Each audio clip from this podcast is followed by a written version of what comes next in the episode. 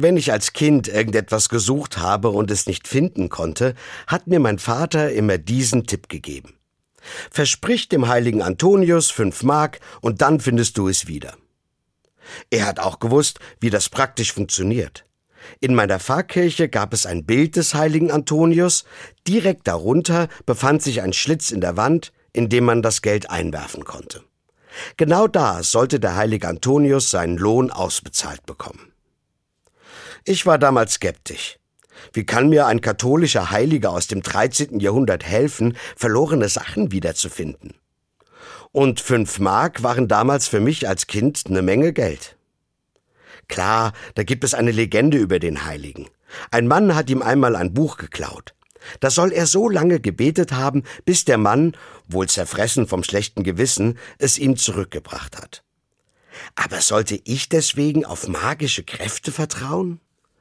Heute kann ich viel Gutes an den Tipp meines Vaters entdecken. Ich glaube sogar, sein Rat kann beim Finden helfen. Denn wenn ich fest auf die Hilfe eines Heiligen vertraue, werde ich innerlich ruhiger. Ich bin überzeugt, dann suche ich viel effektiver und systematischer nach dem verlorenen Schlüssel, der Armbanduhr oder irgendetwas, was ich verloren habe. Ich habe dann mehr Chancen, was wiederzufinden. Und noch etwas Gutes hat das Ganze.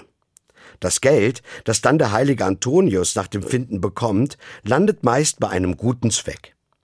In meiner Pfarrkirche damals war das die Obdachlosenhilfe vor Ort.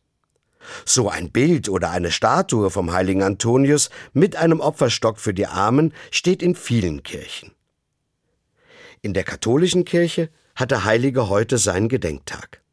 Das erinnert mich daran, wenn ich mal wieder was verliere, dann verspreche ich dem heiligen Antonius was. Damit tue ich auf jeden Fall mir und anderen was Gutes.